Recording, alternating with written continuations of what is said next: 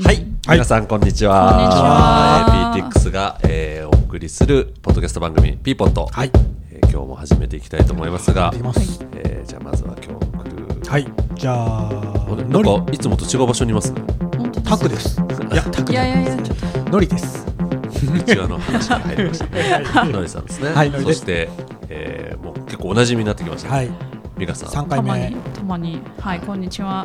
デザインを担当している、えーミメカさんです。ということでね、今日は、はい。えー我々 PTX にとっては、はいイベント、えーうんコミュニティの、まあ、師匠そうですね。とも言える、お付き合い長いです。はいえー中島明さんはい。にお越しいただいてお話を伺っていこうと思うんですけど中島さんはもともとまあイベント系のことであったりとか、ね。コミュニティのうん。ことをずっとやってらっしゃる。んですけど今は、えー豊島区で、うん。えー豊島区のまち、づくりに関わっていたりとか、直近でいうと池袋ローカルゲート、というですね、うん。池袋の駅前の、うん。えープロジェクトで、えー街を元気にする、まあ、はい。こんな状況なので、ん。街を元気にするような取り組みをはい。やられてたりということで、えーちょっとですね、まあ、こんな時期でもあるので、はい。中島さんにいろいろお話を伺って元気をもらおうかなと。思いまして、今日はお越しいただきました。はい。はい。ということで、えー中島明さんで今日はお送りしたいと思います。中島さんよろしくお願いします。はいよろしくお願いします。はい、ということではい始めていきましょう。といっていう感じで急に始まるんですけど、はいじゃあよろしくお願いします。はいよろしくお願いします中島明さんです。はい。中島さん、あれですよね、えー、我々との付き合い、ものすごくなんか久々で嬉しいな、こんな。な懐かしいですよね。懐かしい。すものすごい、あれなんですよ、すごい長い。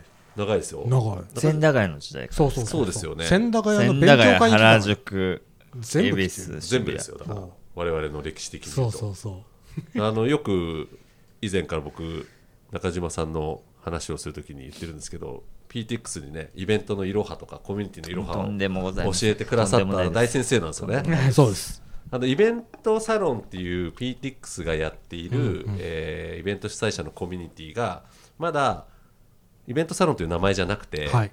えー勉強会みたいな感じでそう、一番最初の勉強やってた、会でね。3331でやってたそうそう。頃からあ、そうそう。覚えてますゲスト、ゲストに呼んでいただいて。そうそうそうそうそうそそれで、えー忘れもしないです何回かそれでお手伝いとかしてもらってる時に、えー受付がねやっぱり大事なんだっていう話がう。はいあって。ありましたね。でなんかね うるさいおじさんみたいな。そうそうやる細かいおじさん細かがお前ら受付ちゃんとしなさいとそうそうそうそう。やっぱりなんかこう笑顔でうんポジティブな空気を醸さないとそこで印象決まるよみたいな話とかを教わってですはねいそうですね。本当そうだなってはいいう。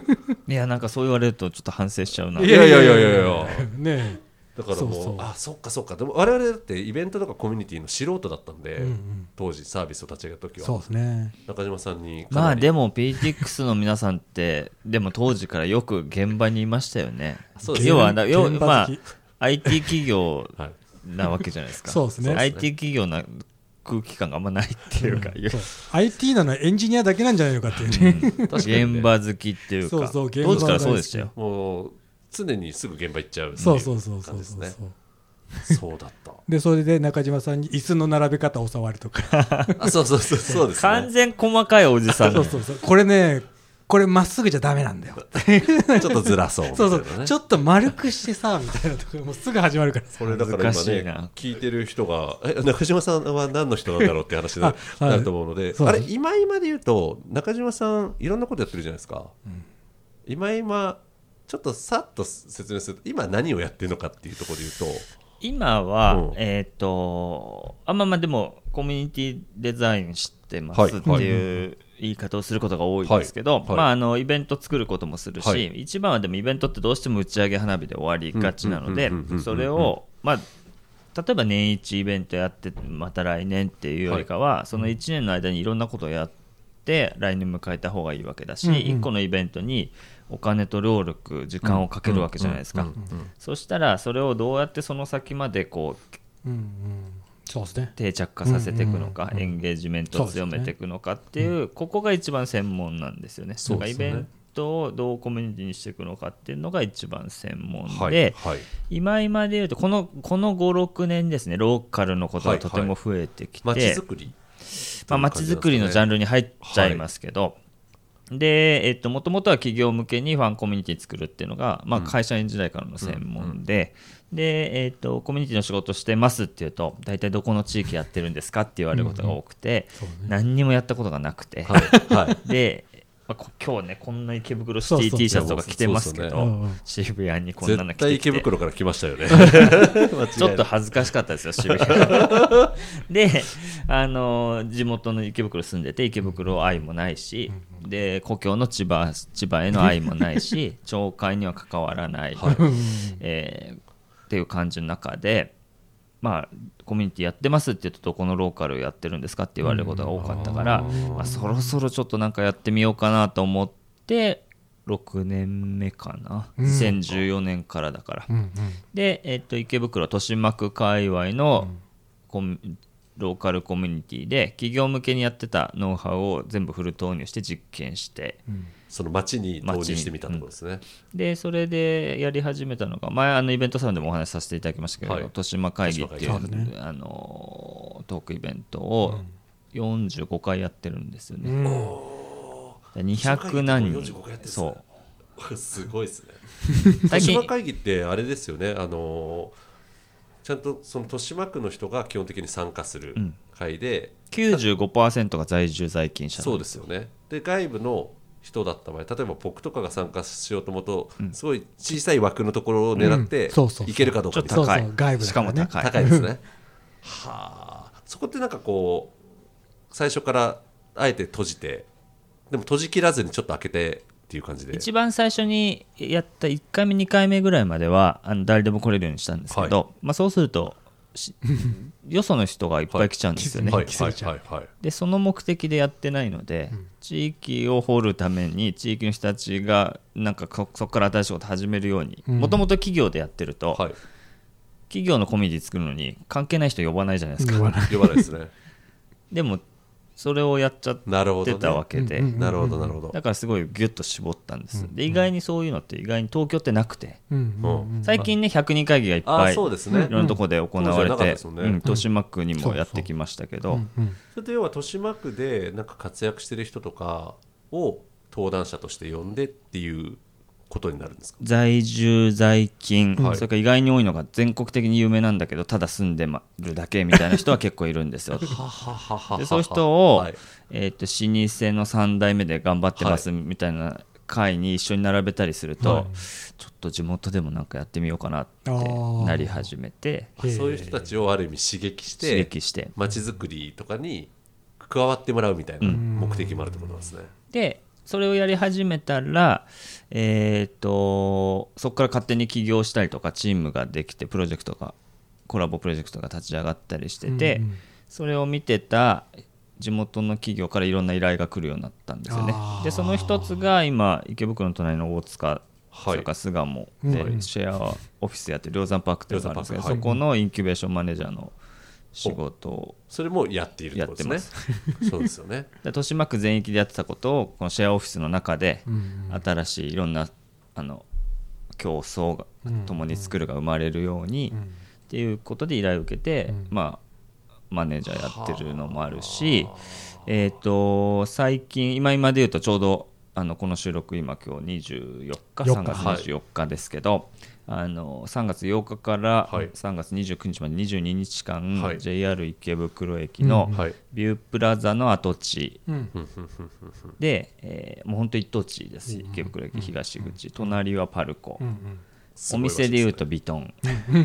ビトンとベッカーズに挟まれてるところなんですけど、はい。でそこが普通だったらナショナルチェーンが入るようなところを、まあコンビニとか入ったら便利だけど、うん駅にコンビニ一つ増えても 駅の個性的には変わらない。から個性的な駅どう作るのかっていうのを今 JR 東日本の中で東京感動線ってプロジェクトが立ち上がってはい。山手線のえーその各駅の個性とか魅力を掘って伝えたりプロジェクト作ったりその一つが西日暮里で西日暮里スクランブルっていうのが生まれたりとか今度新大久保にシェアキッチンをなんと JR が始めるとかっていうのが動いてるんですね。ですね。でそこのチームが、えー、と池袋駅のその場所を面白くしたいって言って相談しにしてきてくれてへー。まあ池袋ローカルゲートって名付けて、はい。うんうん。そんな一等地に街の、えープレイヤーたちのコンテンツをいっぱい入れてあれですよね、池袋ローカルゲートあの中島さんが、えー、Facebook のライブで配信されたりとか、はい。結構コンテンツ見てるとなんかこうすごい楽しそうなブラックライトでちょっとねこのご時世に。そうですよね。あの当初は22日間、はい。池袋って実は一駅行ったところが面白くって、うん。うんうん。ちょっと行くともう住宅街なんですよ。ですごい下町。うんそうそうそう。で目白大塚椎名町金町ってみんな個性的なんですよね、うんでそこでいろんなまあブルワリーが誕生したりとかいろんなのが生まれてるんで、そのコンテンツをそのまま持ってきてこの日はこのコミュニティの日みたいなのを駅にインストールしようと思ってた企画なんです、うん。だから音楽コミュニティの人はうん。そこにグランドピアノを持ち込もうとしてたし、え。ーっと結構和和系のその表表表具と呼ばれる掛け軸とかやってる会社に入ってもらって、はい。茶室を入れ込んでもらったりとかってうんうん。企画を1日ごとに変えてやってたんですけど、うんまあ、この新型コロナの影響で、まあえーイベントワークショップそれから飲食系のコンテンツはやめましょうと。はいはい。その代わりまあ物販店舗としてなら、まあギリギリ GO できるかなと。人を集めない形の、なるほどね。人と接触しない感じのものだったら GO できますよねって言って、22日間 GO したんですよね、うん。だから3月4日8日スタートなんですけど、うんうん。えっ、と1週間ぐらい前からそれに決まったのが1週間ちょっと前。でその時に地域からもいろんな商品持ってきてって言って。あまあでもある程度のクオリティじゃないと、ーうんうん。ね、駅のね百貨店の近くで売れないから、うんうんうん。それも選別しながら物販店舗22日間やってるんだけど、うんうん。やってみるとみんないろいろやりたくなっちゃって、うんわかるで確かに外から見てるとなんかその物販っていうよりもすごい楽しそうな空間っていうふうに見えますよね、でねホームページとかもあ上げる予定もやめたし。タブロイドも作ってたのもやめたし。おそうお すごい。ははその中でやってるんですよ。じゃあもともとは結構いろんなプランをしててそこから引き算引き算で引いてってかなり引き算してるんですけどうんうんであのーまあでもそのやりたくなってるのをどこまでだったらできるのかって言って、まあ、BGM を生演奏でしてみたりとか。はい。え BGM は BGM としてその流した今ダメなだから BGM は流していいじゃないですか、はいはい。普通にスピーカーから流すじゃのもないですか。ちろん。それをまあだから生演奏。本当は生演奏で人を呼ぶ。はいはい。あそうか。ライブでやるのをそうそうそう。BGM の代わりにうん。生演奏してもらうっていう。BGM です。すごい。そういうことね。これは今 BGM を流してます。でもで要は人が座ってライブみたいに鑑賞するっていう感じではなく、ん。ああくまで物販を見に来て買い物をしに来てる人が耳に入る音楽が生演奏で流れてすると、クオリティだからまあいつもやってるわけじゃないですよ。いつもやってるわけじゃない。であと無観客ライブとかが今ねちょっとはい。流行ってるとか行われてますけど、まあ、僕らも無観客でどうしたらはい。インパクトを与えられるかって言って、池袋のその駅の路面店だから人通りはまあ減ってますけどそれでもやっぱ人多くて。でその人たちにどう刺激を与えるかっていうので、えー、とドアを閉めて閉店後にうん。作業してますってことで、えー絵を描いてる。でもブラックライトで光らしてすごいインパクトそれが僕がいつも見てるやつですね、うんいつもなんかブラックライトで光ってる印象でけん玉のプレイヤーがいるからコラボさせてうんけん玉も塗って光らせて一緒にパフォーマンスする。うんうん。あでもあの場には基本的には外から観客としては見れない。要は入ってこうイベントを見るって感じじゃない。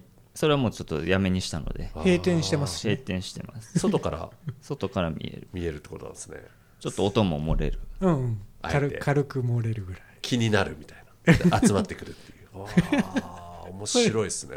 でも閉店してますっていう。閉店してますっていう。すごいな。あじゃあもともと予定してたコンテンツというか、まあ、出ていただこうと思ってたアーティストの方とかプレイヤーの方とかが違う形でなんかこう参加うん。してるっていう感じなんですね、だ3分の2はキャンセルのコンテンツ。物販のもともと物販の予定の日もあったので、うん。はい。3分の1は残りました、まあ、4分の1かもしれないなあらら。ほとんどキャンセじゃあもともとは結構ワークショップだとかいわゆるライブイベントみたいなものがたくさんあるはずだったとなんですね。そうなんです。そっか。でもそこからそっちに切り替えるなんかすごいですよねまあだからでも結構う嬉しかったのもあって、まあ、JR 東日本の担当者の方の、まあ、英断だなと思うんですけど、はい。まあ、判断難しいところですよね、この状況の中で。でやっぱり物販店舗としてだったら、まあ、ちゃんともちろんウイルス対策も考えながらってことですけど、えーまあ、でもやっぱりその中でもできるっていう嬉しさはありましたよね。そうですよね、この状況でねやっぱり JR さんとかが絡んでるイベントとなるとなかなかこうできなさそうなイメージありますもんね、しかも今池袋って良い池袋になったっていうこうイメージチェンジが成功してうん。進み始めているすごいいいところにあるからなんかやりたいこともあるしやっちゃいけないこともあるけどっていうなんかすごいうごめいているところにいて、うそうその一つにちゃんと中島さんのコンテンツがあるっていうのもね面白いなと思ってて。まあだからねその駅駅だからこういろんなみんなのモチベーションが上がったりするのもあって、うんうんうん。で、まあ、やってみるとあなんかねこんな声もらうとは思ってなかったんですけど、はいはい。元気もらいましたって帰ってくるあ嬉しいですね。それむちゃくちゃ嬉しい。嬉しいですあねーあれですよね。始める前はそれこそなんでこんなのやってんのっていう話とか来るんじゃないかっていうことも懸念してたわけですよね、まあねその不謹慎だみたいなのある。うん。うんうんうんまあ思ってる方もいるかもしれないですけど、まあまあ。でだからできるかん限りのその、まあ、楽しいコンテンツうんはしようと思っていて、うん。であの近くの地元のアーティストで、はい。まあ、ちょっとアホだなと思うんですけど、くす玉作るアーティストがいるんですよ。え え？くす玉。をす玉を持ってくればよかった今日。ああね。あのこのパーンってそうそうそう割るやつですね。段ボールで作って、うん。あえてちょっと雑な作りなんか ザテープのは切り方をもハサミじゃなくて手でちぎってるみたいななんですけど、えーっと弾くと「ありがとう」とか「お世話になりました」とか出てくるサイズどのぐらいなんですか？サイズねこのこのぐらい。ああなかなかのこのぐらいのもある。送別会とかでそれやると喜ばれたりとかうんうんうんするん。だけどそれを店の軒先にかけてちょっと袴姿の卒業生とかいたらちょっと弾いてもらおうかなみたいなのをやったりとか。めっちゃ面白いですね。じゃあ制限がものすごくかかったわけじゃないですか、今回の一件で、ん。でも聞いてるとその制限はある意味楽しんでるっていうか。あ逆手にとってね。そうですよね、うん。こんな状況だからいやだってくす玉を通ったそ袴着てる人に弾かせようって考えないですもんね。まあちょっと実現できなかったんだけど めっちゃ面白いですよね。できたら面白かったのにね。あ。あじゃあ今はそのまさに池袋のプロジェクト駅前でのプロジェクトがこの1か月間でいうと。やってます。うん。かなり、はあ。それ以外にもあそれとあと鷹山パークと鷹山パークと今あと大きいのはあの全国でリリノベーションまちづくりって言ってるんですけど、リノベーションスクールっていうのがあって、はい。うんこれ全国で北九州初で生まれたもので、はい北九州？北九州で生まれたんですよ,、はい。そうですよね。あの八幡製鉄所がこあう栄え、うんうん。あの衰退してから人口も減って、うんうん。今福岡イケイケじゃないですか、うんうん福岡市は。はい。で北九州市は落ち込んでたところに、まああのまあ、でも昔栄えてたから、いい飲み屋さんとかもあって、でその空いた空き家とか空きテナントに若者が入って新しいものを始めてで今こうやって伸びてきてるんですよね。でそのモデルが全国であの飛び火してって、えええ。ーと熱海とか。熱海そうね。そうかそうかいろんなところ和歌山とか飛び火してって、でそれの取り組みが広まってた時に、まあ、運営側のはいディレクターみたいなことをしていて、うんうんうん。で、えー、と毎この5年ぐらい毎年5年ぐらいかな担当してはいるんですけど、はい。もう飛び回ってる感じ。でこのこのこの1年はもう10都市以上担当してたのえで、ー、10 すごいですね。都市北は青森からはい。南は沖縄まで、はい。リノベーションスクールで？ブッションスクールの運営担当なので。10都市10都市すごいですねででそこに行ってはまあ3日間のプログラムで地元の人中心に8人1チームぐらいで作って3つの案件を実際にオーナーさんに提案して OK もらえたら進めるっていうことをやってるんですけど、うん。でただその不動産の物件がただ変わるだけではなくうん。街にインパクトを与える形にしていきましょうっていうのがリノベーションの街づくりなのでまあそれを行政と組んでやってるんですよね。でインパクト指標はどうしてるんですか？あのーまあ、どうやってしどう指標を持つのかって難しいところがあって、ですか。雇用数みたいので、んあの立てるところもあれば、うんうん実際に案件動かうん動きましたっていうので見る年もありますし、うんうんうんうん。であと実際に北九州なんかでいうと、あのー地価が上昇してるんですよね。えおーー、すごいそれは。でもう衰退していろんな出てっちゃったところに帰ってきてる新規のあのビビルが建つようになってきてうんすごいそれは。とかもあるので、まあ、一概にねそれだけでや効果が出たってほうん。複合的なのはあるとは思うんですけどうんうんうんまああと、あのー指標って意味からはちょっとずれますけど今までの街づくりでいうと、まあ、再開発型のものが多くて、うんうんうんうん。まあ、この渋谷もね再開発しましたけど、やっぱりこれだけの大きいことやるとすると、うん。まあ、10年20年じゃ済まない話で。うん。ね。でまあ体力がある街はいいけれども、うんうんうん。そうじゃないところが今この時代の変化がすごい中で、30年後40年後のプランを今考えるってなかなか難しい難しね。しかも人口が減ってる時代に難しいので 僕らがやってるのって結構変化があのすぐ出るんですよね。1個の建物が変わるってうまくすると半年後ぐらいには事業化する。はい。はい。はい早いとねはい。最速で。はい。で,、まあ、でも12年でお店立ち上がる、しかも1つのストリートで 3, 3, 3つぐらい物件が動くと、うん。あとはもうこの通り面白いねっていうことになっていくのへでー。だそれをどういうふうに戦略立てて、まあ、はいそれが、あのー我々ネットワークの仲間たちというか、うんうん。講師陣の人たちがいるので、うんうん。あのその人と組んで戦略を組んでやっていくね。やっていく、まあ、その全体のディレクションをして。一番もう最初の立ち上がりから関わって僕もねそこの受講生なんですよもともと。あ受講生から？そういうところからですね、で僕北九州に受講しに行って、はい。でちょうどそのタイミングぐらいに全国広がるって言って、はい。まあバックボーンとしてイベント作るはいとかっていうのもあるので、手伝ってほしいって言われて、まあ、どっか立ち上がるとなったらサポートに行く役をやっていて。でも僕自身もそこで刺激もらっては池袋豊島区に持ち帰って、なるほど。みたいなことをしてるっていう感じです。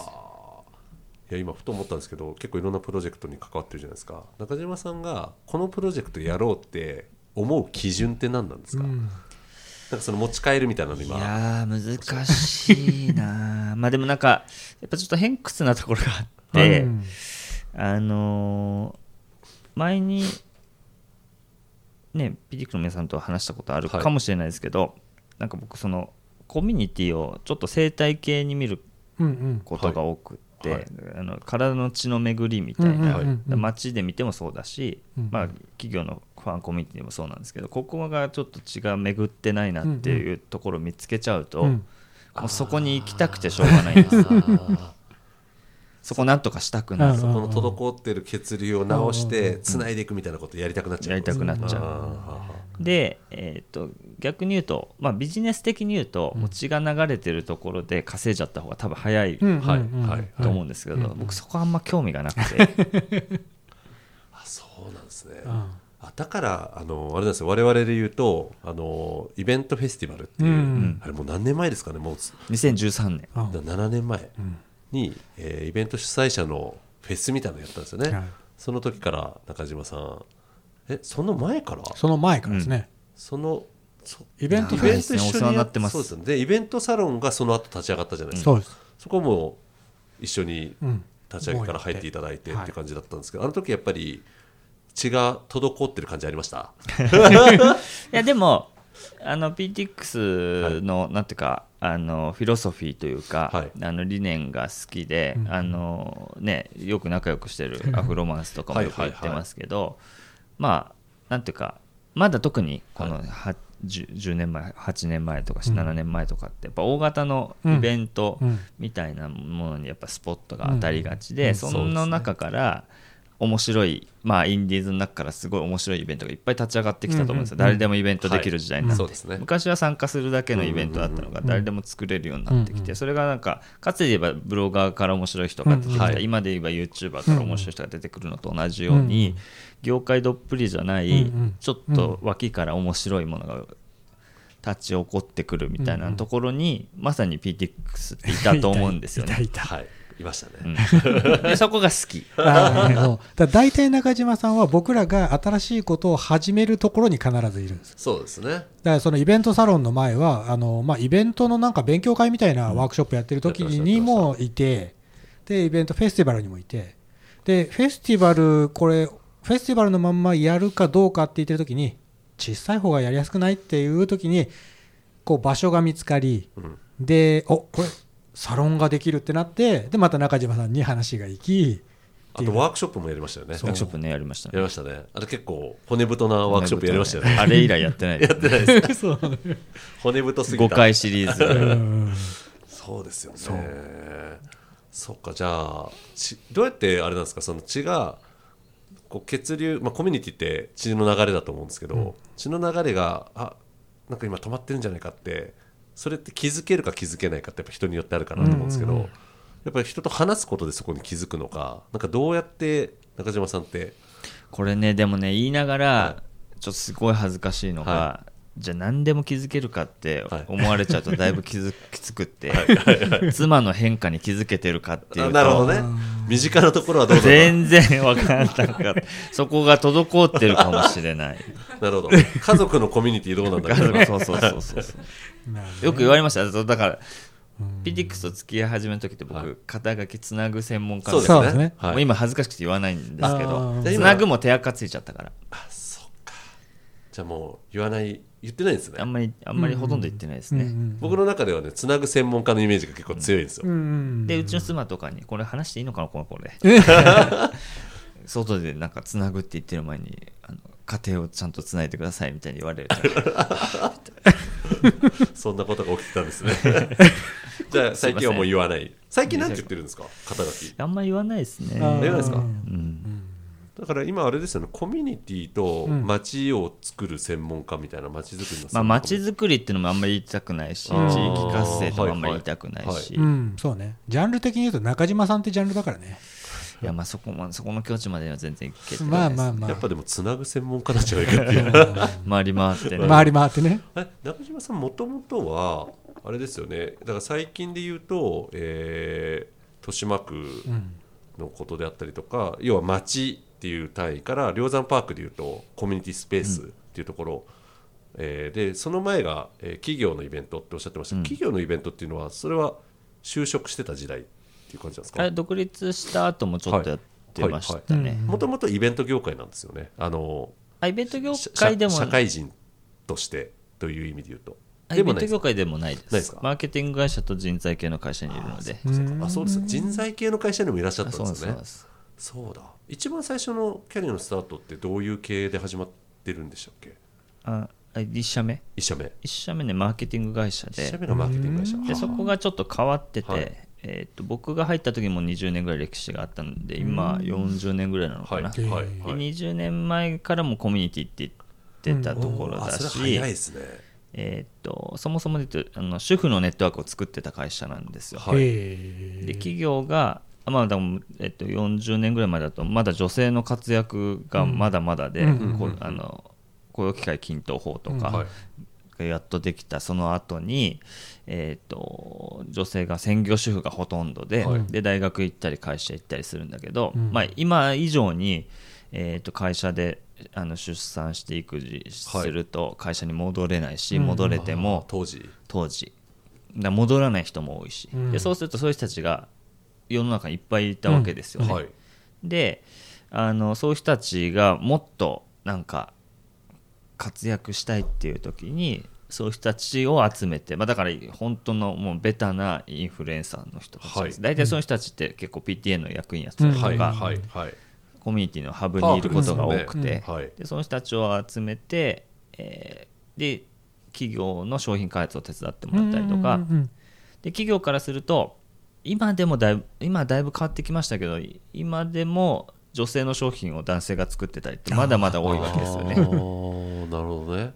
で、えーまあ、サラリーマン一辺倒な商品開発担当者が、はい。家庭のこともわからないはい。状況でいろんな商品を作んなきゃいけないって言っていろいろリサーチかけるんだけどやっぱりそこは生活感とギャップがあって、そこの間に立つ主婦たちを育てたんですよ。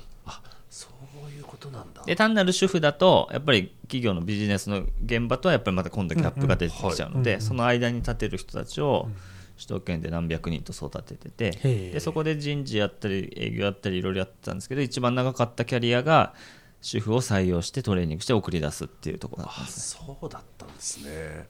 そっか。あじゃあそこでは別にイベントに絡んイベントっぽいことをしてたわけではなくわけではないです。ねね。そこでコミュニティまあであのーまあ女性何百人ってコミュニティだと300人400人ってコミュニティだと、まあ、派閥とかもできたり大するわけです変そうですねそう。もう本当に。まであ人が多く集まるとね。そうそうこっちに顔出すとあ中島さんそっちばっかりになるよね。顔出してみたいになって、でも関係もつ作んなきゃいけないし、はいでそその立ち回りをやってたんいです。やでちょうどその時に、えー、とオンラインコミュニティがようやく出てくる時代、ーうん。2000年代前半、2000年代前半。ですよね。ネットコミュニティがようやく出てきた時代で、うんうん。えーでそんでそのアナログでやってたのをはい。オンラインでどうやるのかみたいなのも会社としてやってたし、はい。で自社でその生活者のネットワークをいっぱい作ってたのでそれを企業向けに提供して企業のコミュニティを作るみたいなのもやってたんですよねなるほどなるほど。じゃあ割と原点ではある。原点という感じなんですね、でいろんなことやってた。うちうちのメルマガサイトのはい。ウェブマスターみたいなのもやってたことがあるんですけど。幅広いですね。で懐かしいですけどもうなんき見てる人がね知らない人も多いかもしれないですけど、はい。マグマグとか。あーママグ。マググマグ知ってる。マグマグとかメルマとかそういうメルマガが出てきた時に後発で入ってたんですよで後発で入って、まだめえー、とマグマグとか大量にメルマガ発行者がいるんだけど、関係がだんだん薄くなっていっちゃう中で、発行者とのメルマガ発行者との関係をちゃんとグリップするサイトを作ろうみたいなことをやってたのでなそのもう原点はあんま変わんない。コアなそのコミュニティのキープレイヤーたちと一緒に何かやるっていうことでは今とやってることは変わんない。ですう変わんん最初になんかそういうことをやろうと思ったなんか原点っていうかきっかけってあるんですか？そもそも。なんで？ぼ僕が年齢がな7 76世代1976年生まれで、はい。ちょうどこの話もね毎毎回するためにおじさんになったおじさんだなと思うんですけど 大学1年の時に Windows95 とかそういう時代でうんやっとみんなメールアドレス持って、うんはい。で就活の時はまだなんか電話帳みたいな就活ブックみたいなのがあった。世代、大学がくれるやつね。でようやくインネット応募もし始めたような時代で、まあ、そんな時代だから、まあ、インターネットのことは関わっておきたいなとは思ってたんだけど、そうね基本アナログ肌なので、うん。と両方できる会社を探したんですね。うん。で結構その時期ってあの IT 系のベンチャーもいっぱいできてきた時期で、はい。はい。まあ、普通だったらそっち入ると思うんですけど両方やってるとこって意外になくて、うん。なさ確かに2000年頭ぐらいですよね、うん。うん。そうですよね。そっか。うん。そしたらここだっていう話になって。で入社したんですけどね。あそうなんですね。そうなんです。そうなんですそれこそあれなんですか？学生の頃からなんかコミュニティ活動みたいなことやったりとかイベントやったりとかっていうことされてたんですか？は全然。全然ですか？うんまあ、ただ、あのーよく自分であのセミナーとか呼ばれていくときにはい。自己紹介で話すんですけうど、んあのー兄貴が2人いるんです、はい。で男3兄弟で、はい。えー8歳9歳離れてて、うん。上が上の兄貴たち年子でよく子供の頃に2人が喧嘩すると、はい。今日はどっちにつくのかみたいなのを考えてたんですよね。後から振り返って思えばですけど、うんそれがじゃあ後々、ん。その300人の人たちをどで八方美人だ そうですよね。あとね中学があの親に受験させられて、うん。まあ自分ではもう地元の公立の行くつもりだったんですけど、うん。受験させられて、えーと国立の中学に行っちゃったんですよ、はい。で国立の中学って小学校から上がってくる人がほとんどであ。内部生外部生みたいなのがあるんですよね。ありますよねでそうするとそのなんかその間に行きたいみたいな。ああじゃあもう幼くして多分もう兄弟と接する間にその人との距離感の作り方とか、そんな顔色を伺って、でさ三男坊末っ子だから、うん。もうどうやったら可愛がられるのかっていう立ち回りうん。うまさはもうがねじゃあそこで鍛え上げたものがそうね。で逆に僕なんか自分でこれやりたいって実はあんまりないんですよ。ああで人がなんかこうやりたいっていうのに沿っていく方が、うんうん。まあ、得意っていうかそういう性分で、様子見観察見がうまいんですよ。まあ、ででそれをまあ一時なんか自分でやりたいことがないのに悩んだ時期もあったんですけど、うんもう黙ってでもそうなっちゃうんだったら、うん。そこを仕事にしようと思ってうん今に至ってるので,、うん。あそうなんですねでそれが今地域になると、はい。まあ、さっきの地滞ってるみたいな話で言うと、はい。まあ、大体町会とか商店会とかなんとか団体みたいなのが必ずどこの町にもあって、そこが、まあ、うまくいってるところもあるかもしれないけどほとんどがもうね。制度的に疲労してきちゃってるわけですよね。えー。昔は良かったけど、はいはい。でそうなってくるとそこの人たちだけでは新しいことはできないので、まあ、今ちょっとその辺がやっぱ興味なるほどね、うん。あるとこですよね。なる、ところなんですね、うんすごいよね。ねえ本当に。まあでもそう僕も思うけど僕も好きなことはあるけれど僕ももう何か人と関わるとか地域に関わるときはやっぱり自分がやりたいことよりもそのその人たちがやりたいことをやっぱり優先した方が圧倒的によく進むなっていうのはやっぱり聞いててすごいよくわかるし地域に入り込める要素っていうのがなんか中島さん昔からうまいっていうかでもそこは間違いなくあの主婦層っていうかあの社会の立ち回りから鍛えられたところとかもうん。間違いなくねあるなっていうのは。でもあれですよね。前お話も伺って今その池池袋のそれこそ豊島区のえー街づくりとかに関わってらっしゃいますけどそもそも知り合いもいなければそうそうそうそうそうそうそうまあある意味突然引っ越してきた人うん。みたいな感じで普通のまあ東京の人の感じで言うとまあそんなに知り合いも作れないし街の中で、うん。まあ、ただただ通勤する、まあ、住んでて通勤するみたいな感じの場所になっちゃうじゃないですか、うん。そこからがっつり入っていくのすごいですよね。そうですね。もう5そのエネルギー年、うん。もう最初から住む時から行こうって思ってましたそれそれこそなんかちゃんとコミュニティに関わりたいという話されてましたけど。あいや全然全然あのだから池袋嫌いな街。最初そうそそうだね。うね中島さんずっと言ってたそこからスタートして。そたまたまもうあの家族と相談して一番お互いの通勤で一番 はい。いいところ、うん。じ実家がどどことかって話もあって、そうですよね。それなのに今こんなんなってるってうね想像だにしてなかっだってたわ僕けですもんね渋谷のマンション買いかけてましたから、えあら。じゃあちょっと渋谷のコミュニティ変わってたかもしれないねねその判断によっては。本当だよね。中中古のマンション買いかけてて申し込み書まで。あじゃあもうほぼほぼ行ってたんですね。でね一瞬ちょっとまあまあほとりあえず出してみようかっていう時に先に行かれちゃったようなところもあって。あそうなんだ。じゃあもしそれ変えちゃってたらちょっと変えちゃってたら全然違う感じですそうそう。だ豊島会議じゃないなんか渋谷会議的なものが先に立ち上がり多分そこから100人会議のところに行く流れの部分に 多分中島さんいてみたいな。でもなんか渋谷にいたらまた違うことになって多分違うことやってたかもああしれない。なるほどね。まあね確かに。豊島区だからこそそのローカルに目がうん。向いたんじゃないかなっていう感じありますよね、それこそその前から渋谷の近辺とか我々と一緒にいろいろやってた時とかい,、いらっしゃったじゃないですか、うん。全然違います？渋谷と豊島区。あいやだからあのーたまにね渋谷、はい。最近本当にま池袋通うから、まあ、出張で全国飛ぶのは別にしてあんま出なくなっちゃって、うんうんうん。いいのいいことかどうかは分かんないんですけど、うんうんでたまに来るとやっぱ渋谷の方が刺激多いなってことも正直あります。新しいこととか、うんうんで例えば分かりやすいので言うと渋谷って観光協会の会長若いじゃないですか、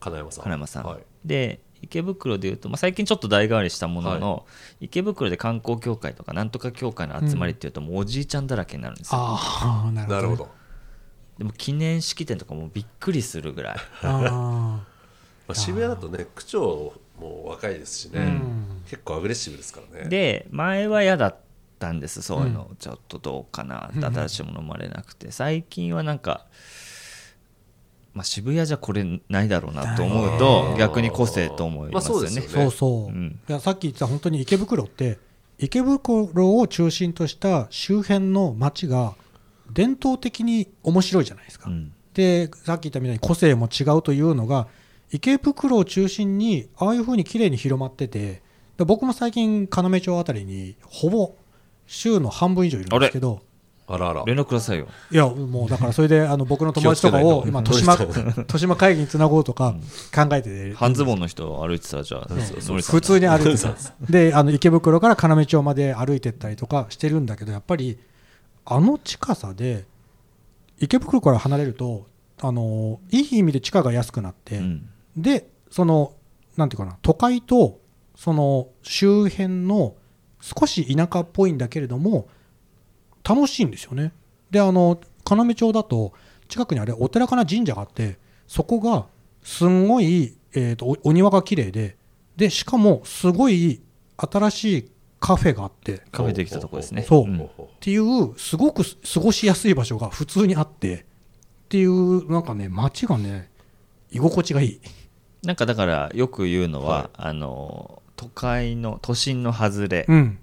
でもローカルの中でうん一番都会、うん。みたいなそのああわかる。川の水と海の水が混ざり合うところに違う生物が育つみたいな感じはあるんですよね。おーなるほどね。そうそうそう。そうか。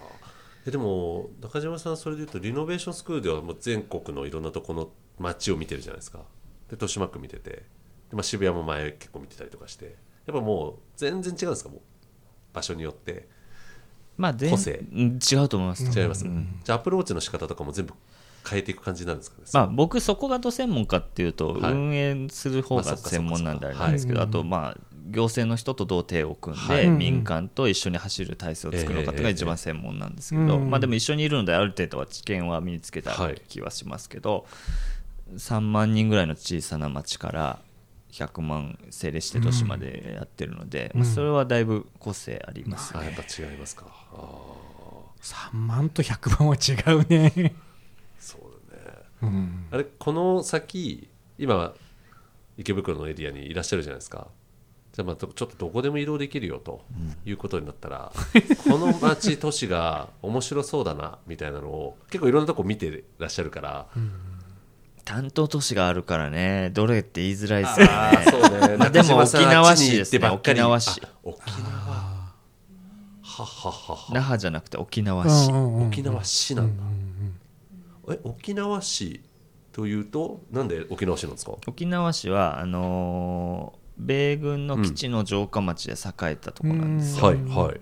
で、えーまあ、諸説はあるんですけどファーストフード店がいち早く開いただ。からその米う軍んそうですね。の人たち向けに栄えてきた町なので、うんうん。アメリカンカルチャーがむちゃくちゃ入ってるでそこに琉球カルチャーが混じってて、で那覇はどちらかというと国際通り中心に、まあ、観光色が外向けの人たちに向うん。うんってあるんですけどすごい、えー、とライブハウスもたくさんあるし、なんかなるねほどね。面白いですよ。沖縄市ってちょうど沖縄の真ん中ぐらいにあるんですね、で大体観光的に言うと、はい。あのみんな、えー那覇国際通りと、うん。はい。美ら海水族館、はい。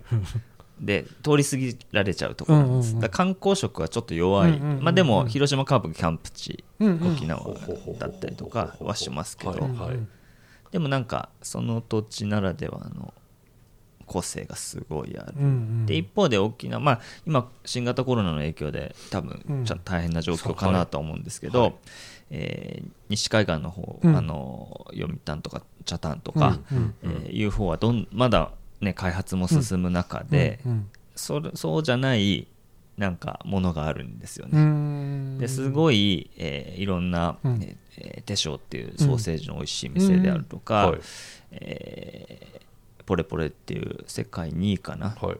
コーヒーで。うん。ほあのすごい。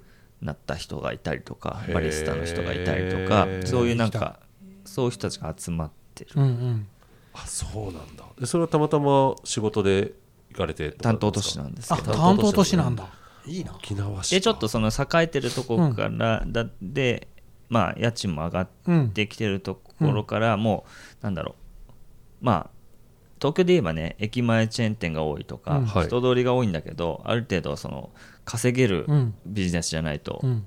成り立たないじゃないですか、はいうんでちょっと外れに行くと、うん。俺これやりたいみたいな人が多分増えてくる。だかあーらだから路地裏とかに面白い店とかが多いと思うんですけどうんうんうん。それの沖沖縄の県で見た時に沖縄市がその面白さがうん。あるんですね、はあ。でもなんかそのこう面白さの感じ方ってなんかこう中島さんの持ってる価値観みたいなところに通じそうですね、うん。うん。なんかその混ざってるところとかがすごく気になるとかっていうのはきっと。そうそう。ちょうどだからテレビで沖縄市のこと見たことがあるんだけど沖縄市ってさっき中島さんが言ったみたいにえっ、ともともと米軍基地のおかげで潤ってたんだけれども今はそのなんだっけ昔の米軍基地的なものがなくなってあの町としてはそのそんなにお客さんが来なくなったんでしたっけ、っていうエリアなんですよ。だからそのちょっと昔より衰退しているところにやっぱり血が滞ってないから行こうとするっていう、まあ、基地があのああるにせよ、そのベトナム戦争時代からしたらだいぶ縮小してるのでだからライブハウスいっぱいあって、うん。当時は、はい。あのベトナム戦争に行くっていう前夜、うん。まあ、精神的には穏やかじゃないもう。生きて帰ってこれないかもしれないような状況の中で飲み明かす、うん。でそこでライブしてた人たちは、うん。下手すると瓶投げられて、はい。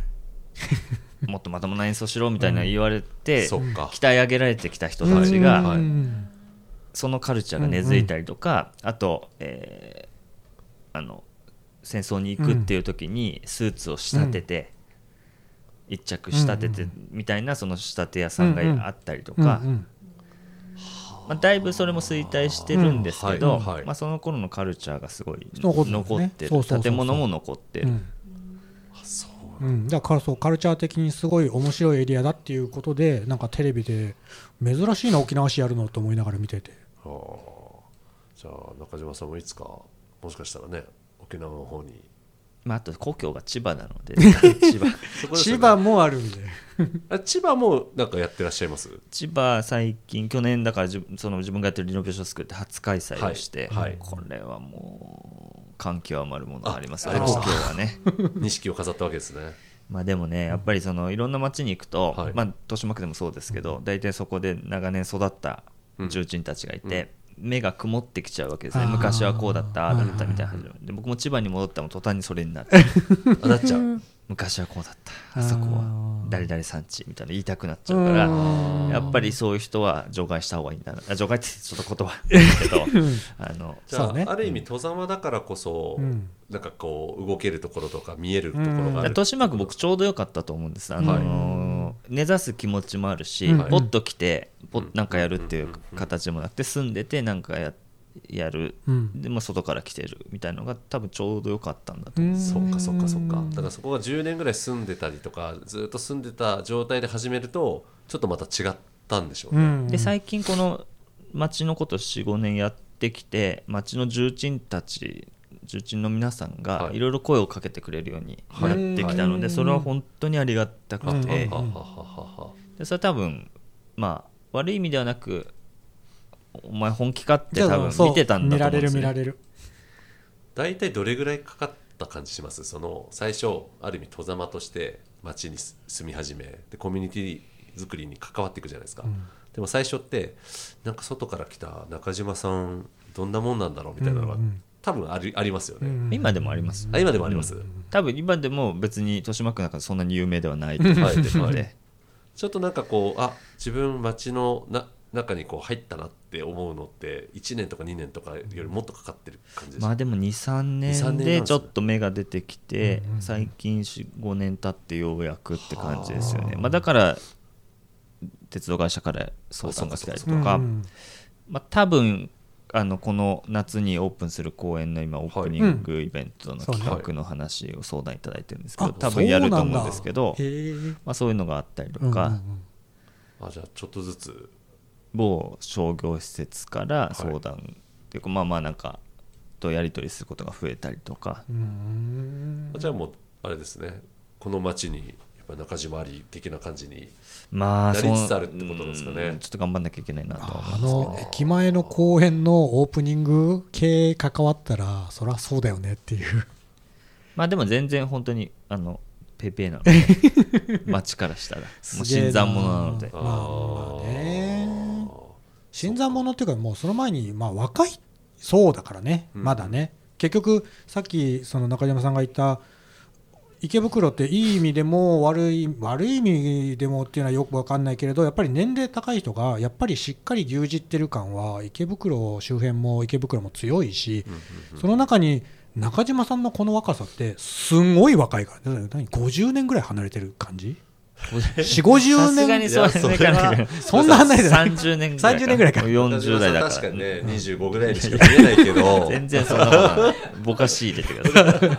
そう。でもね30年やっぱり離れてるからねきっちりね。それがやっぱりその年齢いってる人たちがその頭の中にはやりたいこととかすごいものが溜まってるけれどこう体力的にとかあのこれを自分たちがこう体力的にとかいろんな意味でできないところを任せたい若者がいるかどうかってうん。多分どの地域にとっても大事なことだけど。そうなんですよ。結構意外に若者になんか任せたいと思ってるそうそうそう思ってる。新しいことやりたい。でもその選択肢のカードがわからない。そうそうそうそう信頼できる若者が誰なのかが分かんないっていうのがもう全国にあるポイントだから。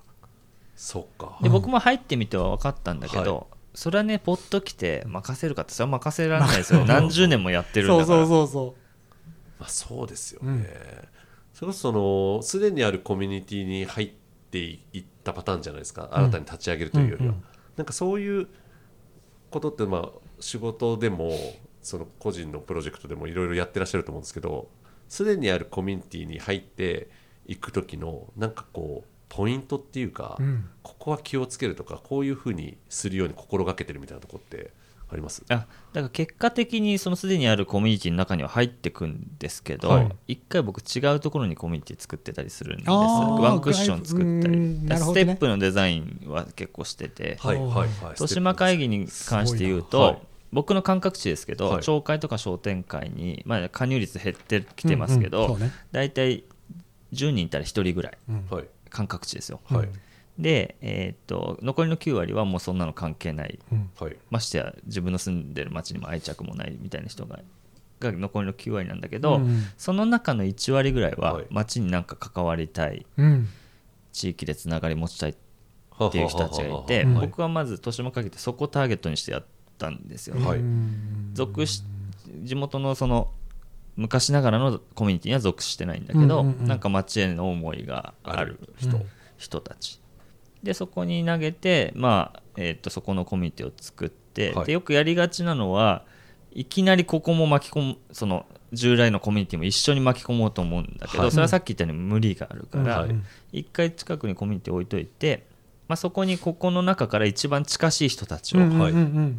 昔ながらのコミュニティの中で三例えば3代目でうんうんうん。新しいことやりたいんだけど、あーいいとこだ。その団体の中では話聞いてもらえなかったりとか、うんうんうん。理解してもらえなかったりする人たちがうんうんうんうんまず参加してくるんですよね。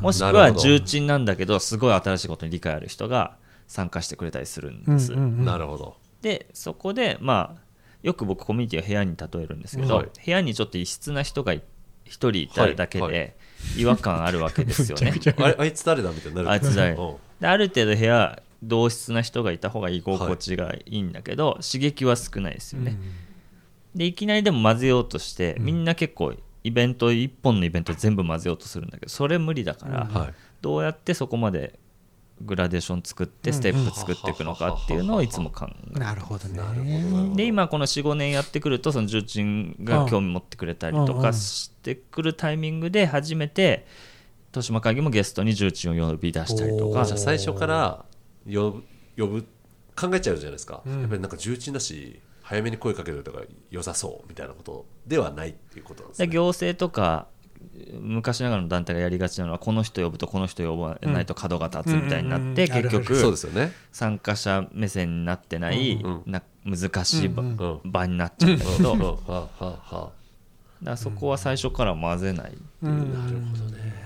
なるほどね。あそれって結構まあ豊島区もそうだと思うんですけどあらゆるコミュニティうんに関わるときに割と聞いてくると思われます。いやもう普通のテーマ型コミュニティも企業コミュニティもそうだとうんうん思うんですよ、うん。なるほどね。そっか。うん。近くにお作るんだ。ね。えはまあでもどっちにしても時間かかるから地域に入り込むって本当に5年10年っていう話だと思うからそういった意味ではそれだけの時間があるんだったら自分なりの何かが作れてできる人は作ってきながらこうやっぱりそのコミュニティとコミュニティのこうエッジのところうん。とかっていう部分がこう面白く重なっていくっていう作りは面白いよね。うんうんうんうん。ちょっと話変わっちゃうんですけど今、まあ、まさに2020年の3月なので新型コロナウイルスうんの影響を受けてるじゃないですか、まあ、最初先ほどのね池袋のそのイベントもかわ形を変えてみたいな話ありましたけど、なんかこのなんていうんですかね、えー、渦中でコミュニティで何か変わっていくと思います？いわゆるこの要は人の集まりが制限されたりとか、まあ、もしかしたらね東京都がロックダウンするかもしれないなんて言われていて、人とリアルに接するよりもなんとなく企業でいうとオンラインのイベントがどんどん増えたりとか、うんオンラインのコミュニケーションは加速してるじゃないですか、うん。ツールも便利だってなってるんですけど実際この流れでまあオンラインはオンラインでどんどん進化していくと思うんですけどそのリアルのコミュニティとか、まあ、いわゆるコミュニティ活動自体がなんか変わっていきそうな印象とかこうなりそうみたいなのって感じてます？いや難しい質問だ。これねぜひ聞きたいなってずっと思ってたな、うーん。でも僕基本的に中島さんなんかマイクから口離れてる。自信がなくなっちゃったなんか絶対いろんなものが寄り戻しっていうか、はいはいはい。こっちに行ってはうん。こっちに戻ってくるっていうのを、はい、だから資本主義に行き着いて、うん。うん。えーと共感資本みたいな話になってくるし、うん今グローバルって言っうんてたのが、まあローカルみたいに、そうですね。まあ、しかも鎖国状態ですよねほとんど今ね。ほとんどだかそうですね、うん。らその寄り戻しだから、うんうん。でオンラインはもっといね、うん。進化して、うん。オンライン配信の仕組みも、技術も多分高まってくるんだと思うんだけど、はい。うんそっち僕基本だから偏偏屈だから、うん。はい。こっちに行っていく時はもうこっち見てるので、そうですよね、うん。なのでこっちは絶対来ると思いますよ。うんうん。ああ、でも今の時代ってこれが多分早いんですよね、うんそうそうそう。こっちに行ってる時にこっちの人もいるから、うんうん。まあ、そこの過渡期の面白さはあるんですけど、うん。面白さと難しさ、うんうんだからまだまだこっち行ってんだけど、多分こっちの動きも増えてくっていう、なんかどう捉えるかっていうかまあなんかその両方をいつも見てるって感じなんなるですよね。ほどね、ちょっと答えになってないかもしれないけど。うん。そうか、例えば今池袋でこの1か月間イベントやられてて変化っていうんですかね。今までとなんか違うなとかってあります？その。いやなんか去り今特にはい。自粛自粛イベントはい自粛だから集まることがはい。もうなんか罰みたいな感じになってるところもあってで当初そのイベントとかやる予定だったのもあるしはい。販売店舗の後ろに小上がりみたいなスペースがあるんですよね、でそれはそのまま残してて別にそこに人で人を集めてなんかするわけじゃないんだけど駅もざっと目の前人がいっぱい通るところでお茶してくつろいでるみたいな感じになってるんですよそこの場所が。はい。でなんかその辺見てるとやっぱほっとするし僕も見てて。でほっとして帰るほっとしましたって後で言ってくれる人がとても多いんですけどまあだからなんか、うん、その感じ方っていうか、うんうん。今ギスギス自粛ムードになってればなってるほど、普段では気づかない当たり前のことが、うんうんうん。ありがたかったり嬉しかったりするっていう、それだけが価値っていうのはすごいあると思うんですよね。確かにね。それはありますね、うん。間違いないね。そうか、でもしかしたら今までではイベントとしてなり得なかったうんうんうんうんうんものがうん。イベントとして成り立つ可能性ねはある。うん。あるとですね。うんうん。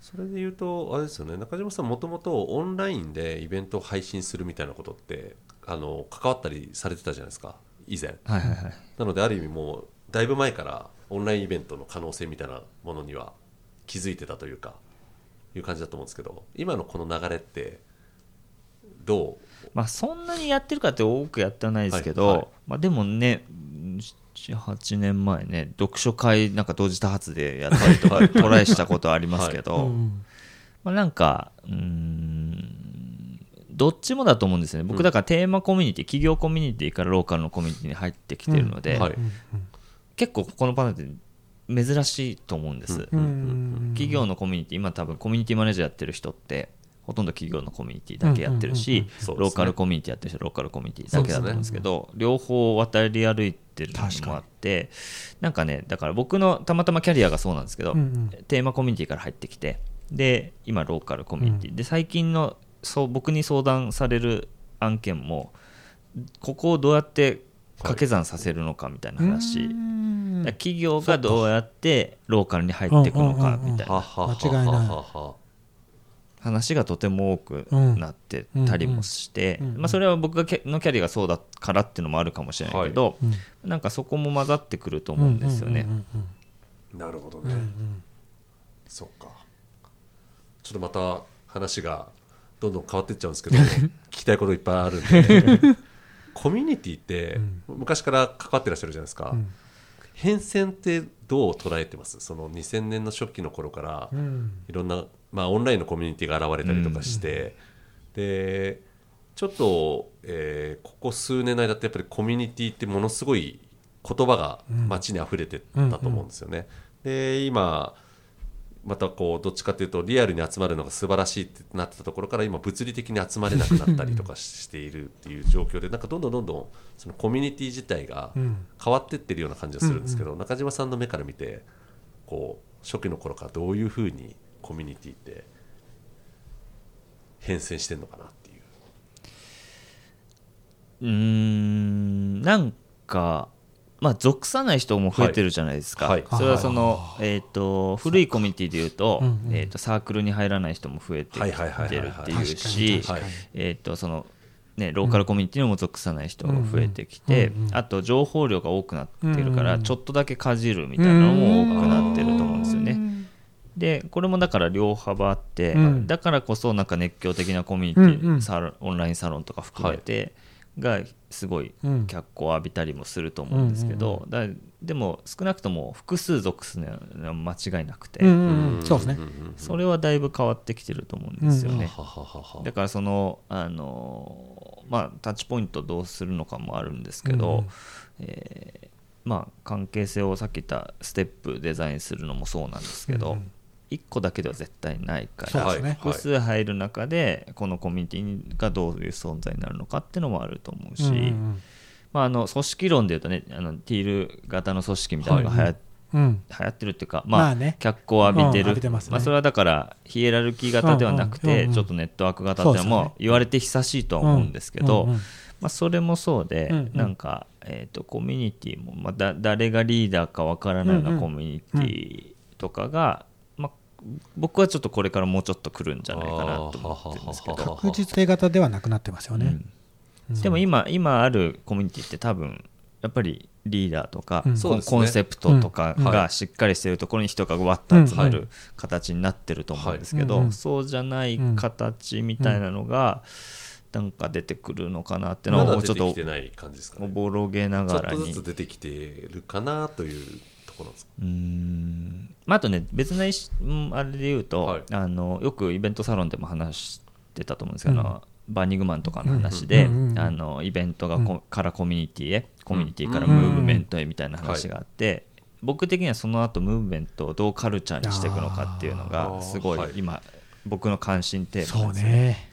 ね。ででイベントが単発、うん。でコミュニティになってちょっと連続性が出てきて、でムーブメントになると同時多発、で多分今オンラインサロンってなんかそそそのゾーンに近いところにいると思うんですけど、これがどう根を生やしていくかでカルチャーうん一過性じゃなくうん。カルチャーになるかとか。なるかどうか、だから渋谷ってこういうカルチャーあるよねとか、池袋ってこういうカルチャーあるよね、うんベルリンはこういうカルチャーだよね、うん。みたいなのって一時期じゃなくて、うんある程度の連続性の時間がないとうんなっていかなくて、うんいやそれはコミュニティっていうことからちょっと離れちゃうんだけど、うんそのだからコミュニティがある程度のその塊としたら、はい。それのなんか連続性みたいなうん時間軸うんなるほどなるほど、うんを持ったものがやっぱ強強いなと思うし、うんうん。でそれは地域やって分かったことなんですけど、はい。はい。やっぱり地域の DNA みたいのをうまく引き継いだ方がうん。やっぱり間違いない。パフォーマンス出せるし、うん。一方でただそのままじゃなくて進化させないと時代に合っていかないから、はいうん。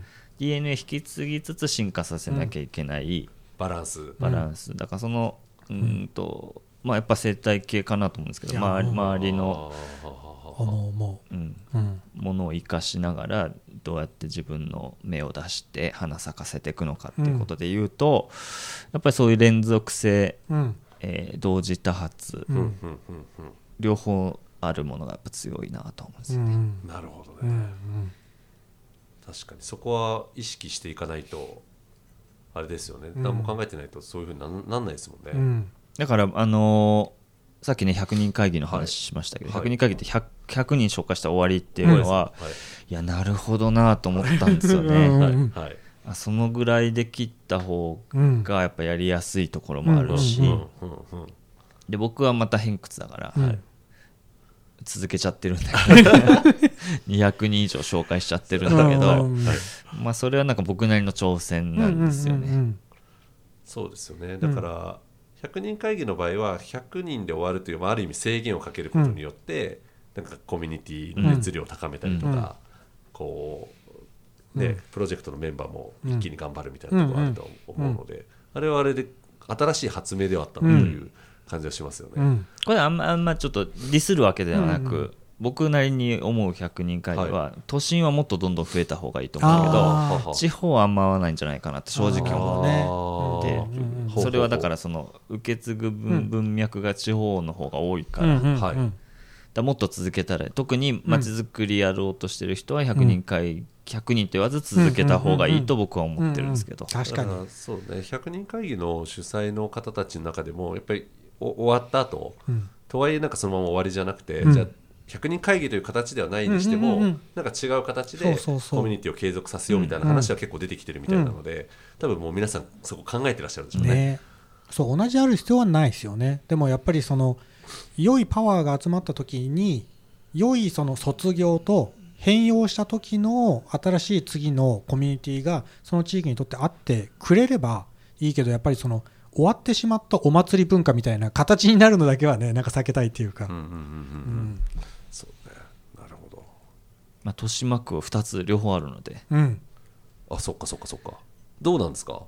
いやこれなんかあ僕難しそう。1, 回目のゲストに呼んでいただいて、おおでその時に投げたメッセージが、うん。まあ、はい。せっかく2つあるんだから、うんうん。倍速で街を楽しもうって言ったんですけど、はいあー。いやだからでねそうだね。できるだけ被らないようにして、うんうんで特に100人会議の方が在勤者がうん多く集まる傾向にはあると思うので、うん。そうですよね。参加者としてってこと、うん。はい。はいはい参加者として、でなので豊島会議に関して言うと、まあ、住んでる人が多いから、うん。まあ、そこのとりそれぞれが個性出して、うん。まあ、さっきの話じゃないですけどそれぞれが個性出して、うん。ここの間に何か企画があれば、うん。はいいい形で交わるわけですよね。そうですよね、そっか。コラボレーションみたいなことも？本当はねそのローカルゲートにも出てもらう予定だったんです1日あー。100人会議の日ってあったんですそれが流れちゃったわけですね。流れちゃった。また別の機会でそれはじゃあ。そうね。なんですそうなんです。うん。なでもるほど。ねそこがちゃんと対立構造になってないのはいいですね。よくあるのは対立構造になっちゃう場合もあるじゃないですか。違う2つのグループが地域にあったりとかすると、うね、ん。だからそこら辺の設計とかもすごい。そこはもう中島さんが噛んでるから、ね対いやいやで立構造。も大変で すよ。いやいやでもやっぱり無理くり一一緒一緒くたっていうか一緒にしちゃったりするじゃないですか。はい。で僕も最近参加できてないからこの配信であんまり言いたくないんだけど、うんだからあの本当に地元の古いコミュニティだと完全もうし、ね、ペーペーなので、うんはい。ラジオ体操普通に参加しますとか、はいはいはい。まあ、そっちはそういう顔になり、うんうんはい。そうね。ただまあいろんな顔まあもちが出てくるろんもちろんってことですそれはね。うんうん。そっかいやでも面白いですね。っていうかまたあっという間に時間がもうとっくに1時間過ぎちゃったみたいな感じで。これもう長いと。そうこう。いうことなんですよ。これで長くなっちゃうね。だから聞きたいこと聞いてるとこいやもう本当に60分以上喋れるのかなと思ったら余裕で喋れちゃう。あっという間ですね。そうそう。じゃあ最後にはい。なんか一言もらう。こんなコーナーなかったですけど 無茶ぶりが多いですね ゆうじさんね。中島さんの回で生まれた。そうそう引き出そうなきゃいけないからね せっかくなので。そうね。無茶ぶりが多ないんねかどうですかこうやっぱりまあ時期が時期なんで。うんうん。いや逆にうん。イベントの未来ってどうなんですか？こうあこうこのこのやっぱりはいはい。はい厳しい時にこそ多分なんか新しい発想とか生まれそれで言うてくるんですけど。とイベントやっぱり PTX ってずっとフィジカルなイベントをまあサポートしていくっていうのがベースではあって、このコロ新型コロナの騒動が始まる前っていうのはやっぱりオフラインのイベントっていうんですかね、まあ、とにかくどんどんどんどん増えて、うん。で正直そんなにオンラインのイベントっていうのは我々うん。あんまり気にしてなかったっていうのが、うん。まあ、僕個人としては、うん。えーあったんですけどでやっぱりもう人が集まりが制限されて、うん。でオフラインのイベント実はまだまだあるんですけど、うんえー減ってきてると。で結構世の中がオンラインのイベントの可能性を見出そうとしているっていうのが急速に進んでくる中で、まあ、なんかこうたどり着いた結論としては新しいものが生まれるチャンスだとは思うんですよね。でこの超強制された制限、ん。でなんか選択肢がない感じですよね。もうオンラインに行くしかないとか、うんなんかそこから多分必死に考えたら新しいイベントとかコミュニティの形って生まれるんじゃないかなっていう、なのでなんかこうある種ここまで強制されたからこそ生まれるチャンスなんじゃないかなとは思うので、うんうんえーやっぱりねフィジカルな素晴らしさ先ほどの話にもありましたけどその実際にちょっとホッとするとかリアルに集まることによってすごくいい部分っていうのは絶対なくならないと思うし、うんうん。ただオンラインを、えー使うことによってより遠くの人に届くとか、なんかいい部分っていうのも当然あるわけで、なんかそこが、えーなんかこうどっちが正しいじゃなくて、うん。なんかうまく組み合わさるチャンスなのかなといううん。気がするので、うん。イベントの未来っていう意味で言うと多分すごくターニングポイントになる年で、なんかこう新しいものがポンって生まれていくんだろうなと思うので、個人的には、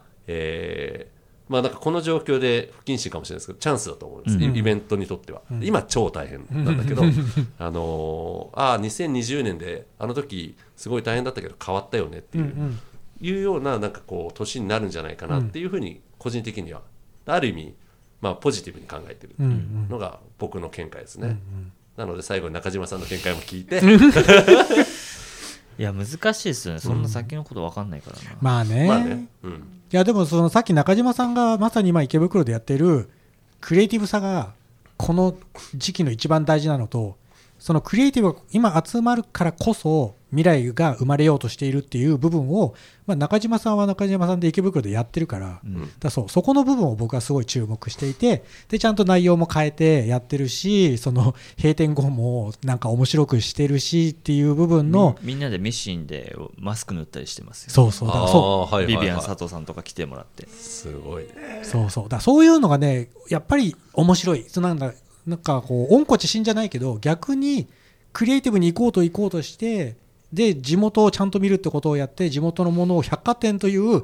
世界中なり日本中のものが集まるところでローカルに絞ってものを集まってでできないことやりながらまた今度みんなでマスク縫うとかっていう足元にねこうすごく戻ってる感はいいなって思って見てる。ありがとうございます、うん。あとなんかあれですね今日改めてじっくりお話聞いてそのいろんな世代の人が混ざるとか、なんかそこが結構やっぱりコミュニティ活動してると同質な人たちで結構集まっていくっていうのが割とあるあるんですけど、中島さんの活動を見てると結構その街に昔からいる人とあそうそうやっぱりそれが多いですよね、うん。やっぱさっきの、あのー内部進学内はい。部外部みたいな話、は学校の時もそうですけど、なんかジャイアントのび太がいたら 間に入りたくなるみたいなすごい性分としてあるんですよね。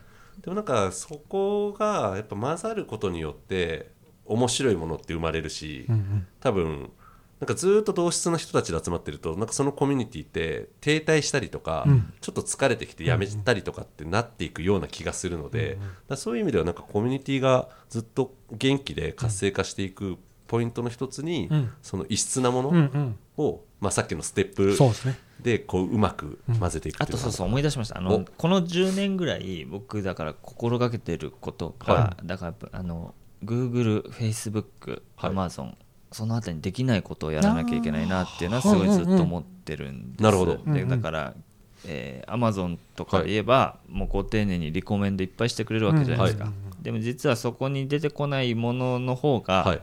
刺激になることがはい多かったりとか、まあ Google もねもちろん便便利だから使いますけど、はいだから近しいものはいっぱい届けてくれるんだけど、うん。異質なものを届けてくれなくなってきた。偶然の出会いみたいなものがうん。どんどん減ってるっていう、うん。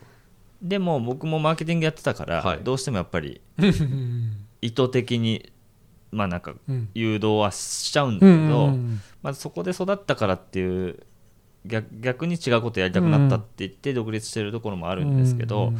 だからあのもう検索すれば分かることは、うん。まあ、検索すればいい本しね。ライブ配信で見れば済むことはライブ配信です、うん。済めばいいし、うん。すればいいし、うん。まあ、それはもうずっと前から言われてきたことなんだけど、うん改めてそれはすごい感じますよね、うん。なるほどね。だから人間ができることにも,、うんもっといかなきゃいけないんだとは思うんですけど、ちょっとねこんな状況だから人間ができることを真剣に考えて、やっていかなきゃいけないよねまあ考えてないけどな。えもう何？天性の感先覚で。生っていうか分かんないけど、まあ、でもなんかもうちょっと野生的になればいいんじゃないかいや本当だよね。うん。わかるわかる。うん。だからなんかまああんまり言うとこのご時世だから不謹慎になっちゃうけど、もうなんか湧いてきたらその湧いてきたものを表現すればいいし、なんかやりたいんだったらちっちゃくうん。でもやればいいとうんうん思うし、そうそうそう。どんどんやっちゃいなよううん。んことですね、うん。ありがたい。どんどん、はい。どんどんやっちゃえってそこだけ切ると危ない。そんな切り方しのりさんの編集一つでね言うやっちゃいなよって。そねそれだけ切ると何でもやっちゃいなさいみたいになっちゃうけど。